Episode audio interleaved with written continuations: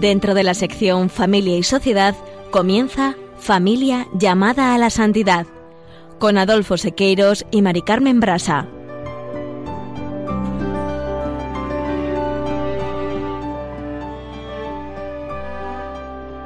Muy buenos días, queridos oyentes de Radio María y familia Radio María. Bienvenidos un lunes más a este programa, al programa Familia llamada a la Santidad. Buenos días queridos oyentes, con alegría compartimos un lunes más, que por cierto va a ser el último a estas horas porque pasaremos a emitir con ustedes los jueves también quincenalmente a las 20 horas de la tarde. Sí, queremos comentarles que a partir del mes de octubre este programa, Familia llamada a la Santidad, pasa a emitirse, como acaba de decir Adolfo, los jueves a las 8. Tomen nota de ello y no olviden el cambio de horario y día de programación.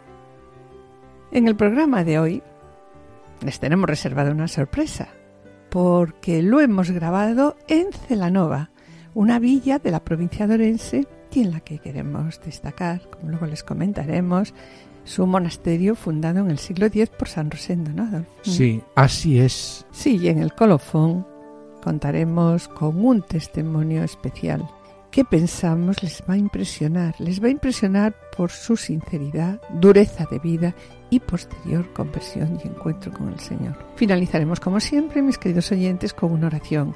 No se lo pierdan, permanezcan en sintonía, permanezcan con nosotros, no nos abandonen, permanezcan en Radio María.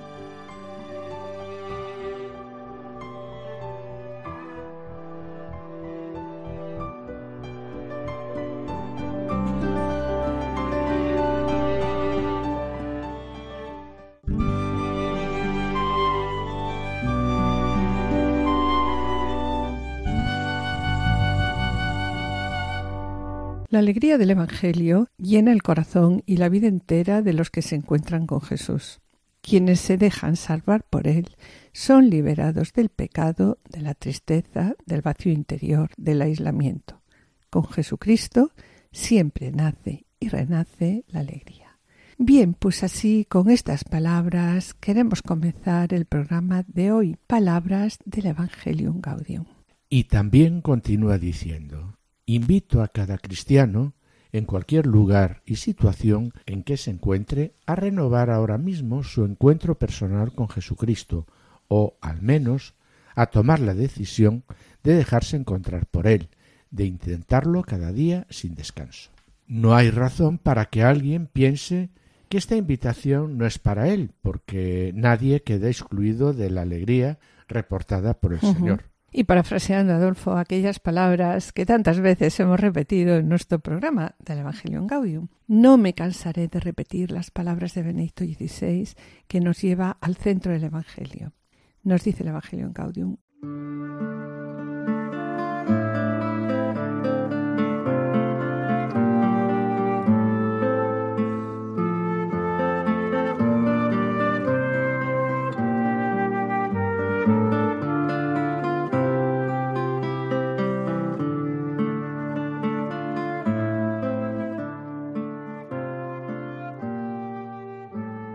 No se comienza a ser cristiano por una decisión ética o una gran idea, sino por el encuentro con un acontecimiento, el encuentro con una persona que da un nuevo horizonte a la vida y con ello una orientación decisiva.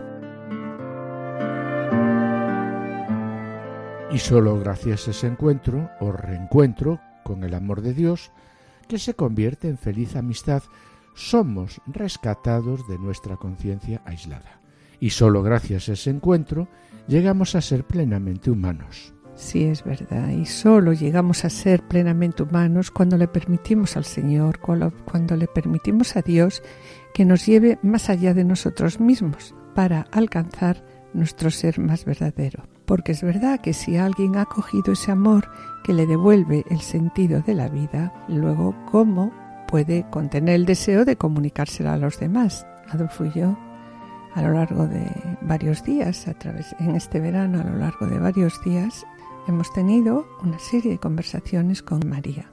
Y este testimonio, mis queridos hermanos, nos ha conmovido y abrió el corazón. Y por este motivo estamos dedicando el programa al encuentro con el Señor y posterior conversión.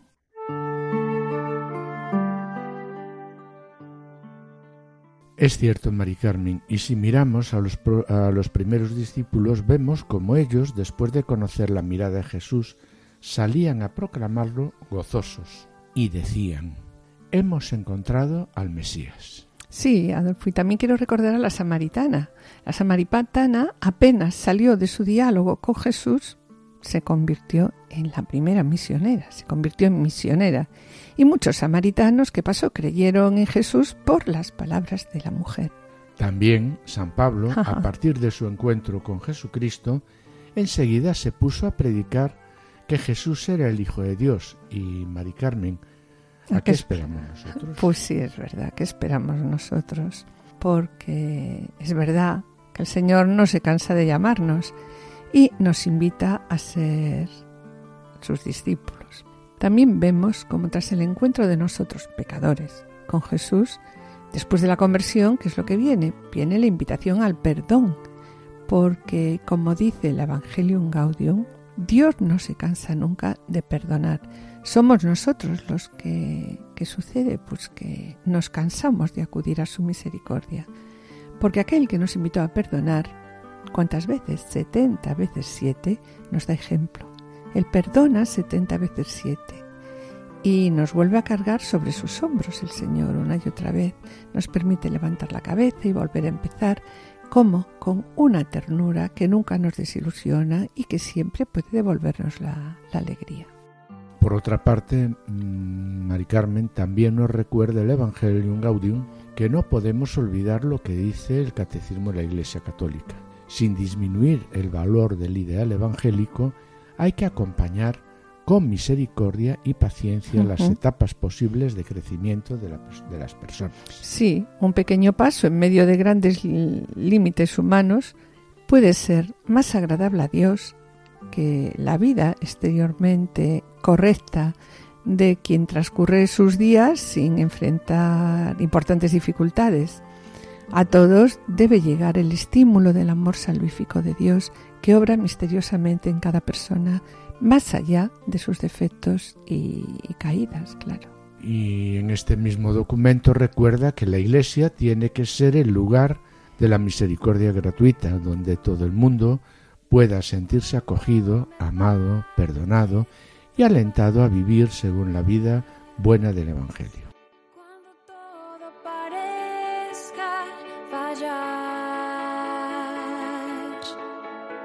Si llego a dudar en lugar de creer, si al caminar volviera a caer, yo sé que me levantaré.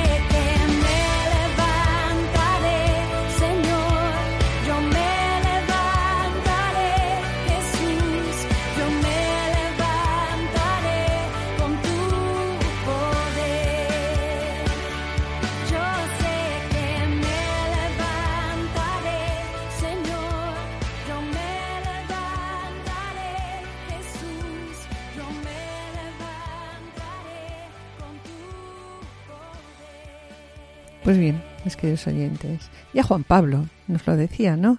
Seguir a Cristo. Seguir a Cristo, nos decía Juan Pablo, es el fundamento esencial de la moral cristiana. Lo que está en juego, ¿qué es? Lo que está en juego es la unión con una persona, con la persona de Jesucristo. Y este, pues es el fundamento de la conversión. Y también el Amor es Leticia eh, nos dice, se ha de partir de la mirada de Cristo. Qué importante es esta mirada de Cristo y ver cómo Cristo nos mira. Dice, se ha de partir de la mirada de Jesús es el mismo Cristo el que miró a las mujeres y a los hombres con los que se encontró. ¿Y cómo miró a las mujeres y a los hombres Jesucristo? Con amor, con ternura, acompañando sus, sus pasos, con paciencia, mucha paciencia y misericordia, anunciando siempre, siempre las exigencias del reino. Y en la Amor y Leticia podemos expresar de nuevo el principio de acompañamiento con la fuerza del Papa Francisco cuando dice no me cansaré de repetir aquellas palabras de Benedicto XVI que nos llevan al centro del Evangelio. Sí, que tantas veces hemos repetido y que incluso al comenzar el programa ya las hemos dicho, pero no se comienza a ser cristiano por una decisión ética o una gran idea, sino por el encuentro con un acontecimiento, el encuentro con una persona que da un nuevo horizonte a la vida y con ello una orientación decisiva. Este, Mari Carmen, es el núcleo fundamental y trata del amor verdadero que Cristo ofrece y que nace de ese encuentro y pide una compañía con la que caminar. Sí, Adolfo, pide la conversión. No existe amor cristiano verdadero sin una conversión al amor de Cristo. Dios ofrece gratuitamente su perdón a quienes están abiertos a la acción de la gracia. Esto sucede a través del arrepentimiento. Claro que unido al propósito de dirigir la vida según la voluntad de Dios. Hmm. Y la verdad que esto es lo que vamos a descubrir, es lo que vamos a descubrir a continuación a través del testimonio de una persona que nos ha pedido pues que no revelemos su nombre y a esta persona la vamos a llamar María. No se lo pierdan, sigan con nosotros en sintonía, sigan en Radio María.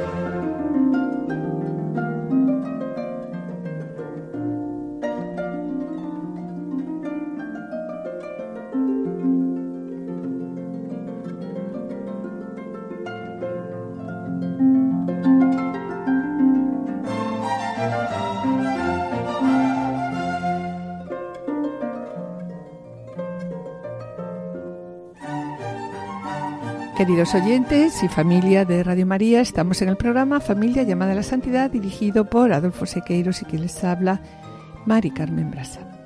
Les recordamos que pueden ponerse en contacto con nosotros a través del correo familia llamada a la santidad o enviando un correo postal a la dirección de Radio María, Paseo de Lanceros 2, primera planta 28024 Madrid, indicando el nombre del programa Familia llamada a la Santidad.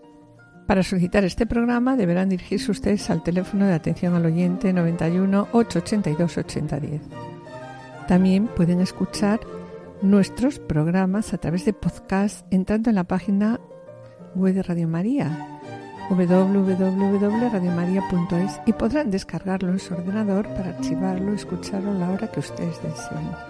Y bien, mis queridos oyentes, gracias por los correos que enviáis al programa intentaremos contestar puntualmente.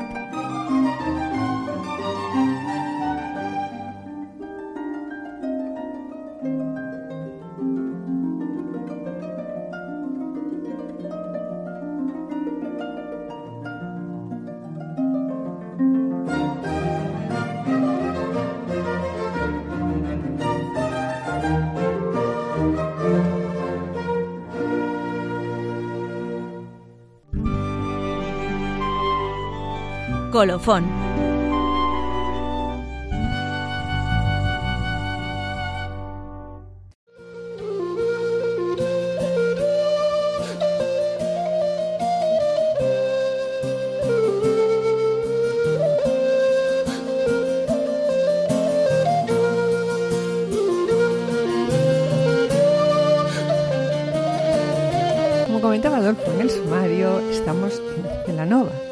Precioso de la provincia de Orense. Pues bien, la historia de la Coelia Nova Romana y de toda su comarca está ligada a la familia de San Rosendo y al convento de San Salvador, fundado en el siglo X por el santo. Y era tal la fama de este monasterio que Carlos V, fíjense, tenía el proyecto de retirarse a él antes de haberse decidido por el monasterio extremeño, extremeño de, de Yuste. Pero, Mari Carmen, ¿por qué hemos decidido grabar hoy aquí el programa Familia llamada a la Santidad? Sí, sí, es verdad. Es Habrá verdad. otro motivo, claro. Sí, claro.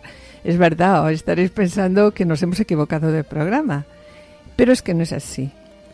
Pues fijaros, como Radio María es universal y todos los voluntarios de Radio María nos sentimos hermanos de la Virgen, nuestra Madre, fijaros, en la puerta del monasterio, a la salida de la Eucaristía, pues nos hemos llevado una gran alegría, porque los voluntarios del equipo de Santa María Madre Radio María Ourense, Blanca y María Rodríguez Fernández y Luis Armada Calvete, responsable de transmisiones, informados por oyentes de Radio María Celanova, pues tenían conocimiento de nuestra presencia allí y vinieron a saludarnos. Con los voluntarios del equipo de Santa María Madre nos hemos reunido pues varias veces y es una maravilla, la verdad es que es una maravilla cómo la Virgen nos une eh, para poder compartir juntos la fe, el carisma de Radio María, además también de la ilusión de un apostolado a través de la radio de la Virgen. Damos fe, ¿no, Adolfo? Que son personas inquietas y entregadas que se movilizan para apoyar a Radio María, tanto en sus donaciones voluntarias como con lo que es más valioso aún, su tiempo y su entrega personal. Un verdadero ejemplo. Y la verdad es que nos han enseñado con mucha ilusión, recuerdas Adolfo, su planning de trabajo, su planning de grabaciones de todo el curso y, la, y nos contaron también las dificultades con las que a menudo se encuentran, pero que al final, cuando va a salir la grabación, no saben cómo, pero la Virgen resuelve todo y las emisiones salen perfectamente. La verdad también es que después de una buena charla hemos visto que lo que compartimos todos los voluntarios de Radio María es un amor profundo a nuestra Madre, la Virgen María. Y desde el estudio de Radio María les damos un cariñoso saludo al equipo de voluntarios de Santa María, Madre de Radio María Urense, en especial, como decíamos, a Blanca, María y a Luis, y que el Señor les bendiga.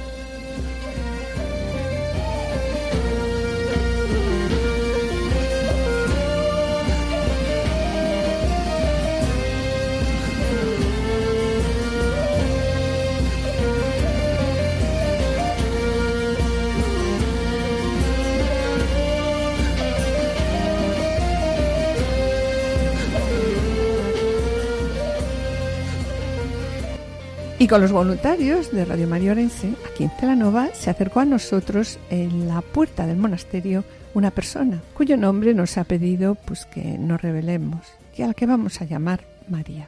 Coincidimos con ella varios días a la salida de la Eucaristía y nos fue refiriendo todo su proceso de conversión y la ayuda que había recibido, escuchando Radio María en sus momentos de crisis. Bien, pues a partir de ese momento pensamos que era la Virgen quien la había puesto en nuestro camino y de ahí la decisión de grabar el programa en Celanova.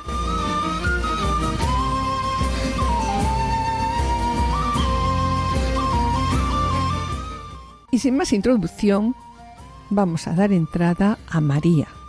Hola María, bienvenida a nuestra querida radio de la Virgen.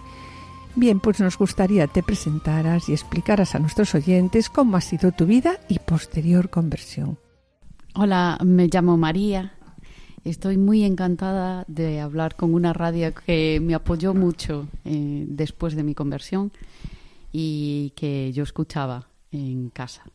Bien, cuéntanos, ya que nos hablas de tu conversión, cuéntanos muy brevemente, en resumen, de, de tu vida. Eh, en resumen, pues diría que yo de pequeña tenía la fe que Dios me dio, que era yo con siete años quería ser monja, pero no, la verdad es que pasaron un poco de mí, como se dice.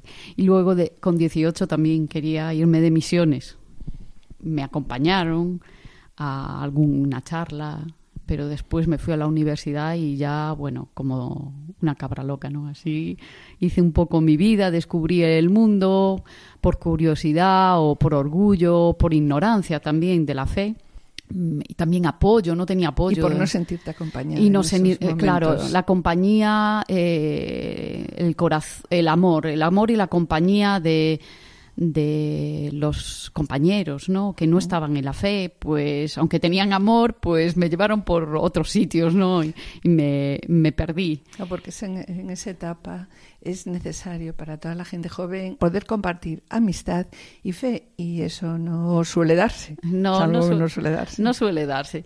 Pero lo importante es que yo después del transcurso, que viví después una vida muy dura, que no se la deseo ni a mi peor enemigo, espero que no tenga, y una vida dificilísima psicológicamente, físicamente, eh, también familiarmente y eh, profesionalmente. Es que todo se me derrumbó completamente y yo no entendía por qué. Eh, yo me fui, estudié fuera, estudié fuera y conocí a una persona de otra religión. Eh, mis padres lo llevaron fatal. ¿En dónde has estudiado? Pero estudié en Francia, eso, sí que lo puedo decir. es. Y Francia hay mucho, era muy liberal a nivel sexual, a nivel, es decir, que proponían el aborto, pues eh, a los jóvenes como, yo qué sé, aquí te proponen, pues no sé, una operación para sacarte una muela o algo así, ¿no? Y de verdad. y como con mucha facilidad, era todo demasiado fácil y además con muy poca información. Es decir, que me daban más posibilidades para abortar que para enseñarme, eh, pues, eh, yo qué sé, cómo se hacen los papeles para eh, el empleo, para buscar un trabajo. Es decir, que era completamente incongruente. Es como si hubiese demasiada información para lo que es algo que, que es negativo. Y sobre todo en esta época, ¿no? Porque la sexualidad, pues, era algo desconocido, estás en un país extranjero, te encuentras a alguien que te gusta, pues, bueno, andas más perdido que, eh, no sé, perdidísimo, ¿no? Y yo viví mi vida así y después pasaron años y viví un infierno. Eh, una vida muy de- desordenada, muy caótica, cuando antes era muy ordenada. Y hasta que, claro, yo tuve un niño, me casé por la iglesia con una persona de otra religión y aceptó, yo creo que había muchísimo amor, después hay mucha diferencia. El amor nos diferencia la cultura que es, y la religión. Eh, es un combate. Ya es un combate eh, que me lo habían anunciado, ¿eh? Y yo ni caso. Yo Dios para mí era Entonces- el Dios que castiga. Perdona que te interrumpa. Entonces, ¿has estado casada o estás casada? Sí, sigo casada por la iglesia. Porque Claro, sí, sigo casada con la, por, por la, la iglesia. Y tienes un niño. Y tengo ¿no? un niño. eh, Vale, genial. ¿Y qué edad tiene tu hijo? Tiene 12 años. Muy bien. Partimos de ahora. Sí, pues eh, este niño sufrió muchísimo. eh, yo no entendía nada y dije, pero vamos a ver, yo, pero un combate, todos contra el niño. Yo no entendía. Eh, Es que era eso, todos contra la madre y todos contra el niño. No encontraba trabajo y, y estoy. mm, Tengo titulación de sobra y gracias a Dios, todo gracias a Dios y inteligencia. Tienes una licenciatura. Tengo un doctorado, doctorado. tengo, tengo, pero era como si empiezas y todo se destruye. Era, yo sentí que había la muerte detrás. Es como alguien que, Qué duro, ¿no? sí, yo creo, y ya llegué hasta querer suicidarme eh, varias veces. Mi vida no tenía sentido, pero tiraba por mi hijo. La- Claro. porque Dios protege a las madres y siempre estuvo, aunque yo no lo veía, porque para mí Dios, a mí me habían enseñado, Dios te va a castigar. E- Esa era la- a mí me marcó esto y como yo dije, yo hice muchos pecados. Y dije, Dios ya me castigó. Ya esto, esto será el castigo. Ya llegué, un- llegó un momento que dije, No esto es- es, el castigo de no Dios. existe la misericordia de Dios No, ya yo, eso- conmigo. Yo para Ya mí eso, no yo dije, esto ya, misericordia, Dios castiga, Dios es juez, pum, pum, pum. Yo el, el del Antiguo Testamento me lo conocía de memoria. No mucho los textos, pero que Dios castiga, eso me lo sabía. Porque es que a mí me marcó. Y entonces un día, pues detectaron algo, en, me detectaron algo en el pecho y me dijeron, pues puede ser un- una cosa maligna. Y yo ya dije, bueno, pues bueno, ya era lo que quedaba, ¿no? Sí. bueno, pues vamos a pandar, ¿no? Y gallega como soy, dije, bueno, pues a pandar, a, panda, a, pandaré, ¿no? Con esto. Pero, ¿y ahora qué hago? Y claro, llorar lloré, que Dios sabe si lloré. Y, y dije, bueno, pues, ¿qué me queda? Pues allí, a mí que me gusta mucho la música, pues hay una iglesia al lado de mi casa. Y yo hablé de todos mal, ¿eh? que mira que blasfemé, mira que todo, que hasta la Virgen Santísima, a la Virgen Santísima, me acuerdo una vez que iba a abrir la puerta para suicidarme y estaba el rosario en la radio con Radio María, y eso lo digo de verdad. Y dije, yo me voy a tirar porque yo esta vida ya no tiene sentido, porque ya me estaba, tenía un ataque, eh, y, tenía un ataque de una persona que estaba conmigo acompañándome y dije, bueno, yo abro aquí con el rosario, dije, blasfeme contra la Virgen, y dije, me tiro, abro la puerta en plena autovía, y entonces la Virgen, pero es que yo no sé cómo hizo, ¿eh? porque esto después, después de mi conversión dije, fue, fue la Virgen María vi, vi a mi niño sentado detrás, lo vi en el corazón, dije, en el coche, y dije, ay mamá, yo no me puedo marchar, que lo dejo solo. Y dije, no. Y no abrí la puerta porque ella, yo, yo estoy segura que una madre fue ella la que dijo, mira, mira. Tienes ahí a tu hijo. Mira, eres madre. Eres ella madre. siempre, eh, siempre oí que era mala madre. Fue una cosa horrorosa que Dios me curó porque yo qué digo, yo, que tú eras mala madre, pues estamos hablando así de la Virgen, se nos está No, no, no, que yo, yo, yo, que yo, y, y, claro, ella que es la mejor de las madres, pues me dice, no, este rol, yo digo que no es lo que dicen.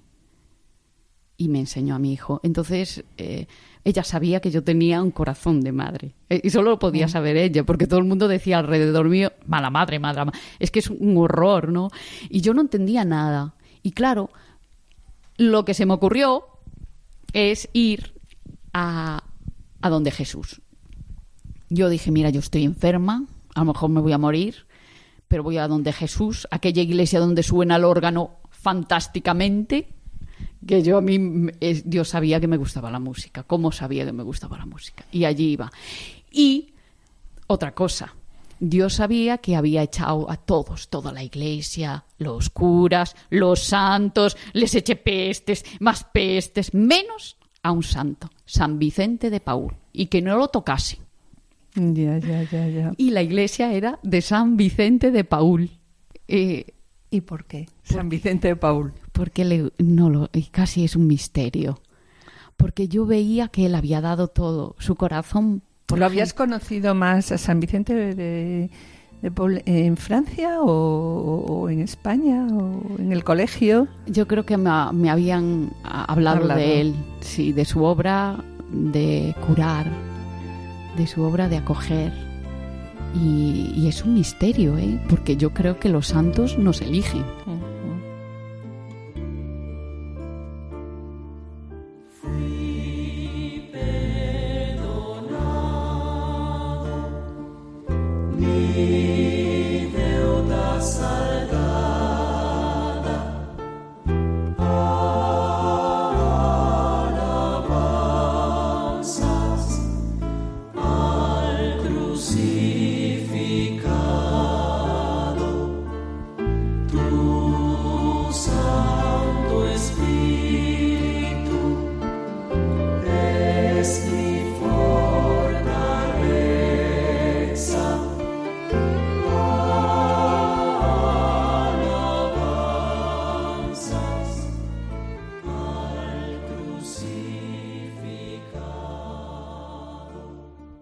Vamos a entrar ahora un poco ya en la etapa de tu conversión. ¿Cómo fue? A lo que tú denominas mi conversión. O sea, yo desde que te conocí hablas de mi conversión, desde mi conversión. Sí, yo primero diría que, que es eh, algo que, que, yo no, quizás lo he buscado, pero eh, quizás también que eh, él me ha buscado.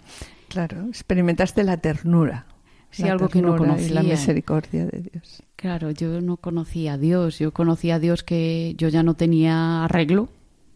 Según te decía. Y, y, yo ya me iba para el infierno ya, pero tenía que quedarme aquí porque tenía un hijo.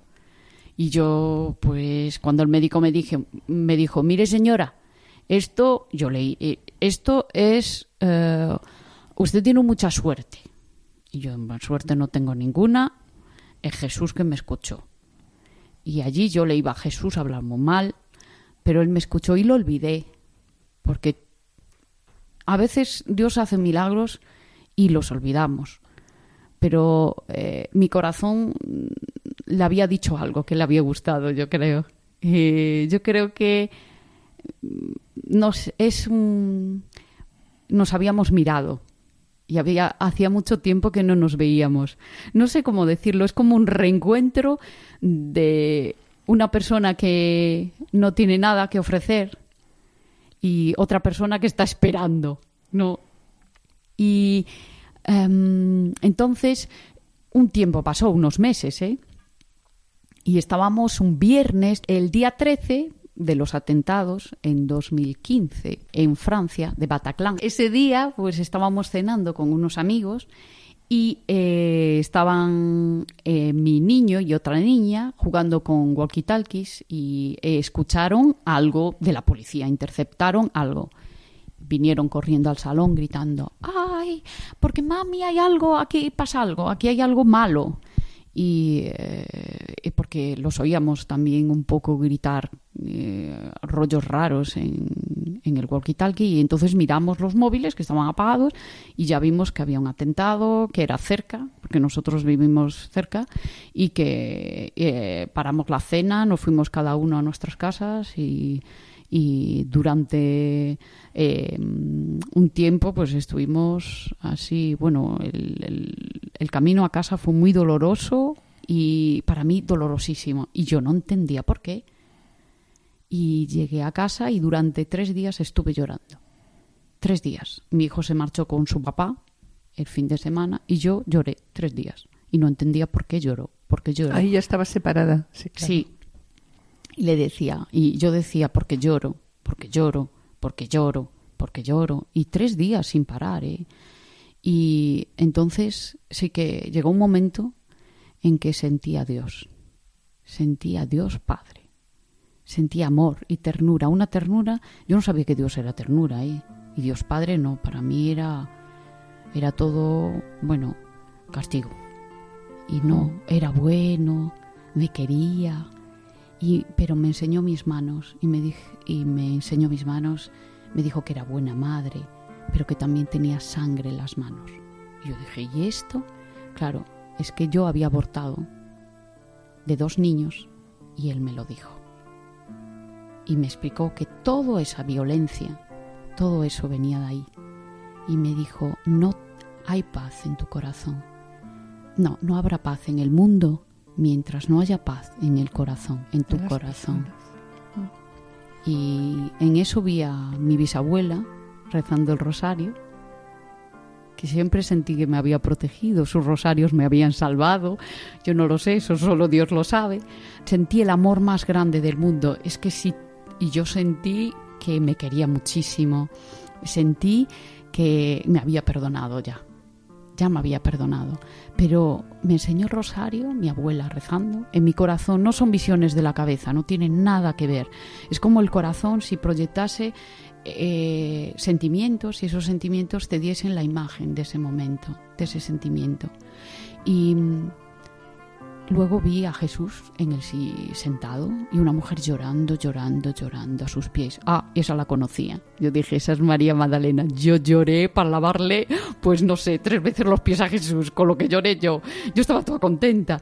Es que me llenó de, de alegría, me llenó de ternura, me curó todo, toda esa tristeza que tenía, me mm, dio una respuesta. ¿Por qué? Y dije, tengo que ir a ver a Jesús tengo que ir a ver a Jesús, tengo que confesarme. Pero yo a mí ya me echaron fuera. Porque yo me acuerdo que cuando yo oí hablar de aquellas épocas, ¿no? Claro. Sí. Porque yo esto hace más de 10 años o hace tiempo, ¿no? Yo era muy joven, 20 años. eh, ahora tengo 40 y pico. Entonces yo en aquellas épocas eh, era complicadísimo.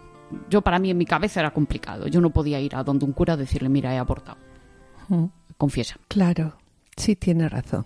En aquel momento el pecado de aborto solo lo podían perdonar los obispos y confesores especiales. Y como bien dices tú, tú te sentías alejada de la Iglesia.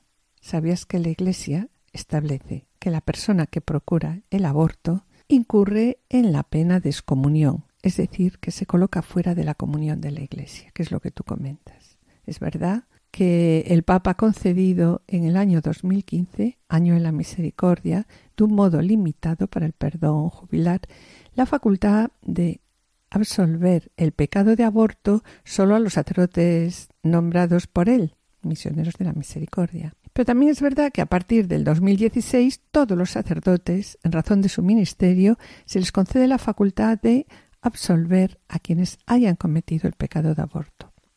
La verdad es que el Papa aquí también lo recalca, el Papa recalca que el aborto es un pecado grave porque pone fin a qué? A una vida humana inocente como tú comentas. Pero no existe ningún pecado, nos dice así, que la misericordia de Dios no pueda alcanzar y destruir allí donde encuentra un corazón arrepentido que pide reconciliarse con el Padre. Para mí aquello no...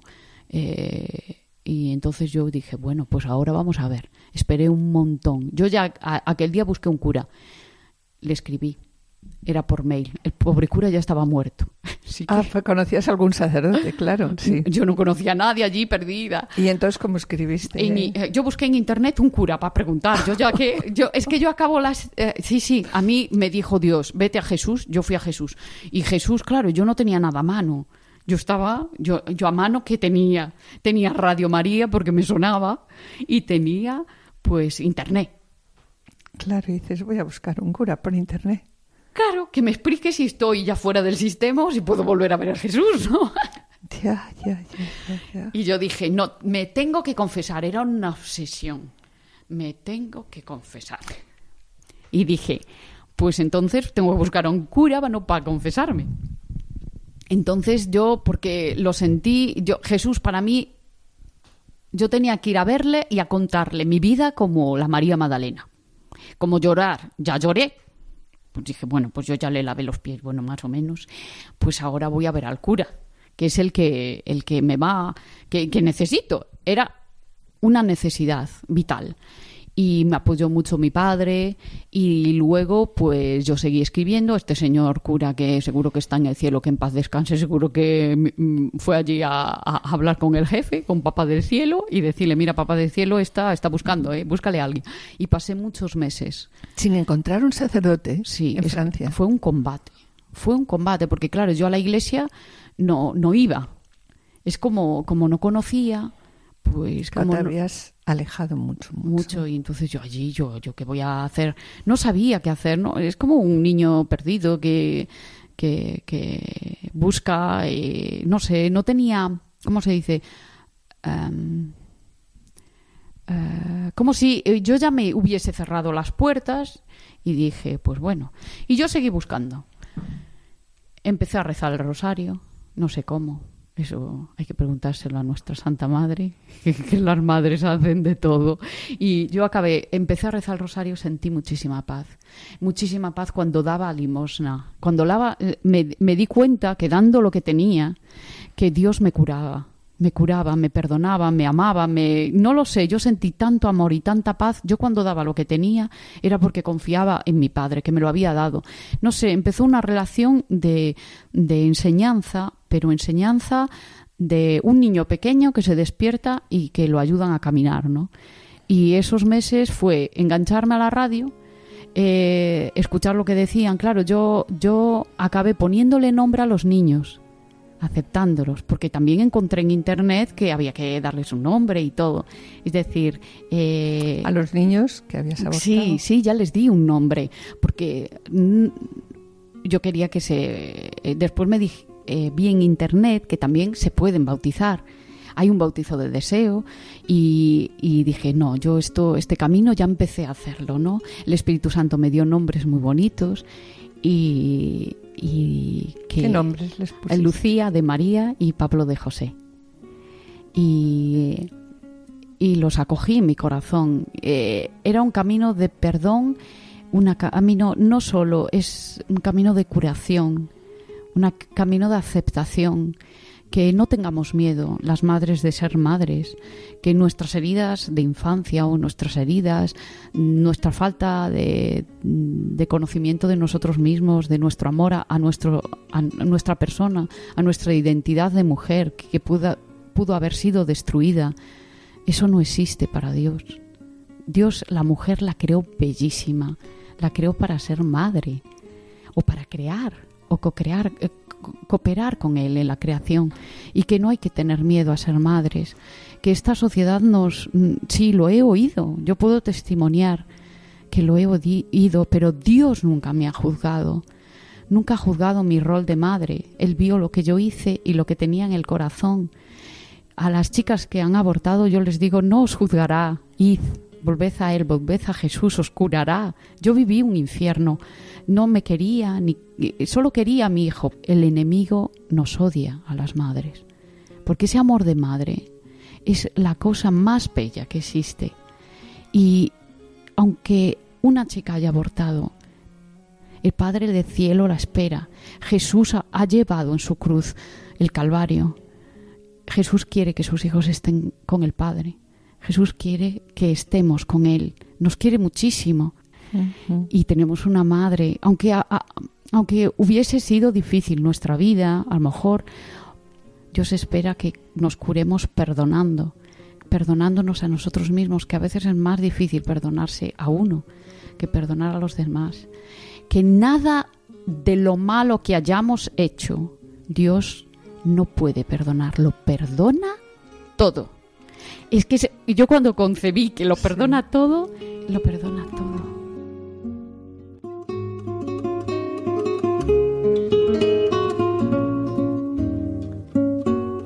y sobre lo que nos estás comentando, ¿no? Pero quería preguntarte, vamos a ver, tú decías que pasaste varios meses sin encontrar otro sacerdote, luego conseguiste poco a poco que el Señor te fuera perdonando, el- todo el encuentro que tuviste con la persona de, de Cristo, ¿no? ¿Y en qué momento te fuiste a confesar? Porque tú estabas buscando con quién confesarte, ¿no? Sí, pues eh, creo que fue sobre el mes de marzo. ¿Cuándo Sí. empezaste? Pues- ¿El atentado había sido? Eh, sobre el noviembre, creo. Noviembre, me parece. O sea, Y- que más o menos de noviembre a marzo, tú sola con el Señor. Sí, yo me acompañó la Virgen María en el rosario Exacto. y el Señor. Fuiste poco a poco, poco a poco, conociendo a la persona de Cristo, sintiéndote perdonada, sintiéndote, además tú solita. Sí, con ayuda de mi padre, que siempre me sostuvo en la fe. Genial. Sí, es verdad, siempre. Y el amor de, de una madre y un hijo. El amor, donde está el amor está Dios. Hemos sido creados para amar Dios es y para ser amados. Y somos amados por Dios. Y pues yo avancé. Yo era, ya era feliz.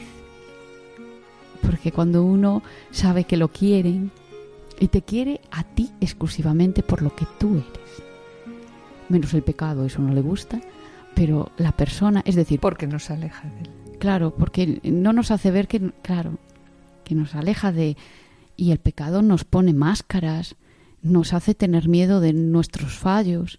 Y te envió a alguien. A mí me envió un, sí, A un ver. sacerdote de la parroquia, porque Dios quería que fuese a esa parroquia, a esa parroquia de San Vicente de, De Paul. Paul. Y allí fui y me encontré a un sacerdote que era muy, bueno, un santo, porque echó dos horas conmigo, escuchando, bla, bla, bla, todos los pecados, no dos horas de misericordia divina que tuve allí. Yo no iba a ver al sacerdote, yo iba a ver a Jesús. Yo estaba convencida. Y como María Magdalena le llevó pues perfumes, yo le llevé música, porque yo perfume, pues como era un poco complicado, ¿no? Y le llevé un, un, un CD de música, pero yo era Jesús a quien iba a ver. ¿Al sacerdote? Cuando Sí. te fuiste a confesar. Claro, porque era Jesús. Yo iba a ver a Jesús y le llevé música. Pero para mí era Jesús. Yo, el sacerdote, yo estaba convencida que no era el cura. El que, yo, es que no estaba él solo. Yo iba a ver a Jesús. Claro. Yo tenía mucha hambre de Dios. Yo necesitaba la comunión. Era eh, esta confesión era mi, mm, mi encuentro divino. Y, y después necesitaba encontrar a Jesús y Jesús era todo, era la confesión y la comunión, ese era Jesús. Me dio la solución, wow, salí de allí, miren, el mejor día de mi vida, ni mi boda ni, ni cuando nació mi hijo fue maravilloso, pero es que esto fue potencia 10.000. Aquella confesión fue divina. Yo no lo olvidaré en mi vida, pero cuando salí la alegría, ustedes no se pueden imaginar, tío. Estaba dopada. Hasta mis amigas me decían, pero estás dopado. Estaba súper alegre. Tenía un chute de alegría divina que era genial. Y me fui ya a las 9 de la mañana, yo me fui, me dormí y mi hijo me dice mi hijo me dice, pongo una luz y pusimos una luz toda la noche encendida, una velita con Jesús misericordioso. Toda esa noche fue divina. sí, esa noche sentí la presencia de Dios y, yo sabía que era aquella oveja. Yo sentí que era la oveja. En medio de la noche me desperté y vi, y vi las maravillas de Dios diciéndome, mira, yo te he buscado, el buen pastor. Y eh, es que yo eso no entendía nada, yo que eso no sabía, pero yo sabía que en el cielo estaba montando la fiesta que yo sentía, porque aquello no era normal. Es que no era normal, era fiesta divina. Yo vi de todo, vi, vi la misericordia divina, esos rayos de amor que me limpiaban, y esa, e, esa fiesta, yo la sentí. Yo es que nunca estuve más feliz en mi vida. No existe mm, sucedáneo humano ni fiesta humana, terrenal, que pueda compararse a la alegría de Dios cuando volvemos a casa. Perdona, cuando se vuelve a casa. De todo lo que yo he vivido, ese retorno a casa, se lo deseo a todo el mundo. Sí, con muchísimo, con muchísimo amor. Os lo deseo, volved a casa, por favor, tener las puertas abiertas. Porque era el año de la Divina Misericordia. Y yo dije, el Papa hizo esto solo para mí. Y a partir de ahí pues a las nueve de la mañana tocaron las campanas y mi ángel de la guarda, que, Corriendo. que es muy listo, me despertó él, con mucho amor y allí fui, pero corriendo. Y allí estaba. Nunca me olvidaré. Fue el mejor día de mi vida después de la fiesta, claro, después de la fiesta el banquete, ¿no? Y era el banquete de la Dios. La mejor Eucaristía de tu vida. La mejor Eucaristía de mi vida. Sí, bueno, tuve también maravillosas, es decir, eso no se acaba. Eso no se acaba. La Eucaristía es, es un milagro. Es un milagro en nuestros corazones. Aquel día yo tomé el cuerpo de el Jesús tan ansiado y se me abrió. Eh, habla mucho de. El corazón me explotó. me, me explotó. Algo había. Es como si estuviera eso de piedra, ¿no? Un corazón de piedra. Yo tenía, yo eso no lo leí hasta o a lo mejor unas semanas después y yo se rompió ese corazón y respiré una bocanada de aire, un alivio, pero dije estoy viva, estaba muerta y Él me ha resucitado. Y es que salí del, del sepulcro con Él. Yo, yo sí que viví eh, una resurrección y que me duró mucho tiempo y hasta ahora, ¿no? Y la Eucaristía es el pan de vida y pan de vida eterna. Y yo sin Él eh, no soy no soy la misma. Yo sin él ya no puedo vivir. Claro, claro, claro. Sin la Eucaristía no puedo vivir. Y sin la confesión tampoco, porque ese, la confesión es para contarle que hay algo que, que no me gusta en mí, para contarle que yo quiero ser como tú, para contarle... Es como una cena con las... Con el Señor. Con el Señor. Una cena de aquel que todo anhela y solo está esperando para curarte, porque cura, ¿eh? La confesión cura. Yo recé antes de confesarme para que el Espíritu Santo me guíe y siempre tuve curas fenomenales, magníficos, que me decían lo que de verdad mi corazón necesitaba, que era Jesús el que hablaba. Siempre contra Jesús, siempre, siempre contra Jesús. E, e, esa, ¿Y qué es la comunión? Yo no sabía lo que era la comunión hasta que poco a poco voy descubriendo a Dios en la comunión. Dios es enorme en amor y cada comunión nos da un cachitito de su amor. Estamos, María, estamos súper a gusto contigo. Yo creo que nos estás dando un testimonio que puede ayudar, puede ayudar a, a mucha gente que nos esté escuchando, pero ya sabes el problema del tiempo que tenemos, ¿no? Entonces, muy brevemente, ¿Qué quisieras transmitir?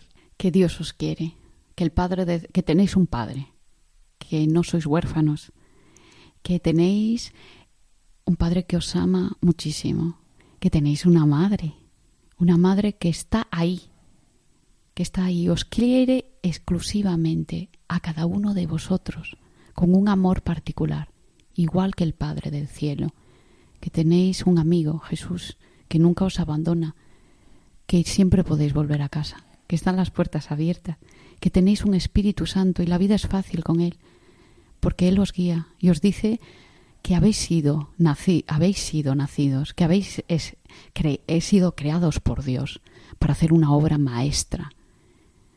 Él os está esperando. Sois su obra maestra. Venid a casa. Y estamos hechos para amar y ser amados. Pero sin Él es como si queremos tener wifi y desconectamos la wifi, pues no hay wifi. Muchísimas, muchísimas gracias por todo lo que nos has transmitido a través de tus palabras. Hemos oído al Señor y esperamos que sigas con nosotros en otro momento, otro verano, que nos encontremos contigo para seguir hablando del Señor y de la Virgen. Gracias. Gracias a ti. Y que Dios os bendiga a todos. Igualmente. Y a los que escuchan.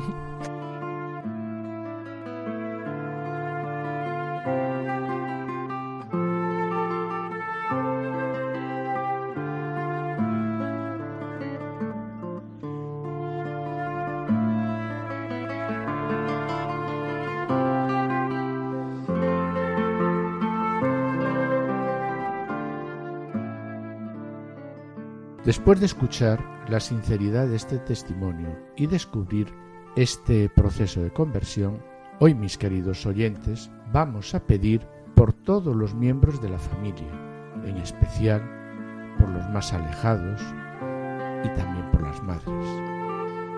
Mediante esta oración, Madre Teresa de Calcuta.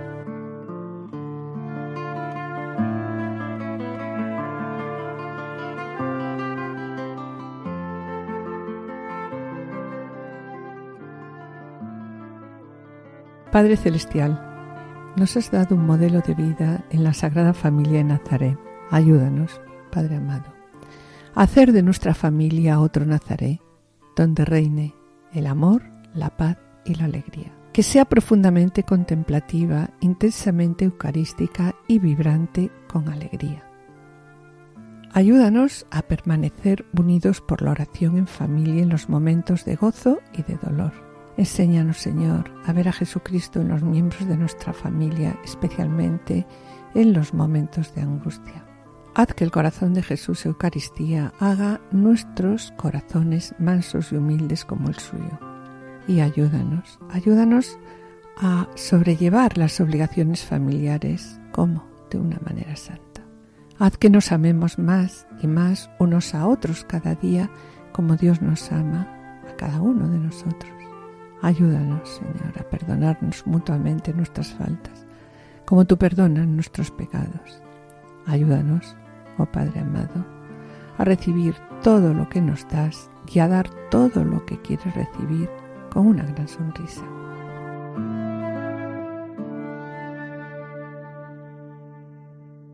Bien, y con pena, como os decimos siempre, ¿no? Mis queridos oyentes, tenemos que despedirnos. Este programa del día de hoy lo hemos grabado en Celanova, una villa de la provincia de Orense, en la que destacamos su magnífico monasterio fundado en el siglo X por San Rosendo. Y hemos reflexionado sobre la ternura y la misericordia de Dios. Y en el colofón hemos escuchado emocionados el testimonio de conversión de María, verdadero testimonio de encuentro con Dios. Finalizamos, como siempre, el programa con una oración. Esperamos estar de nuevo con ustedes, si Dios quiere, el jueves 4 de octubre a las 8 horas. Queremos comentarles que a partir del mes de octubre, este programa, Familia llamada a la Santidad, como les hemos dicho antes, pasa a emitirse los jueves a las 8, a las 20 horas. Tomen nota de ello y no olviden el cambio de horario y día de programación. Muchas gracias, muchas gracias por su atención. Hasta la próxima audición. Que el Señor os bendiga permanezcan en la escucha, permanezcan en Radio María.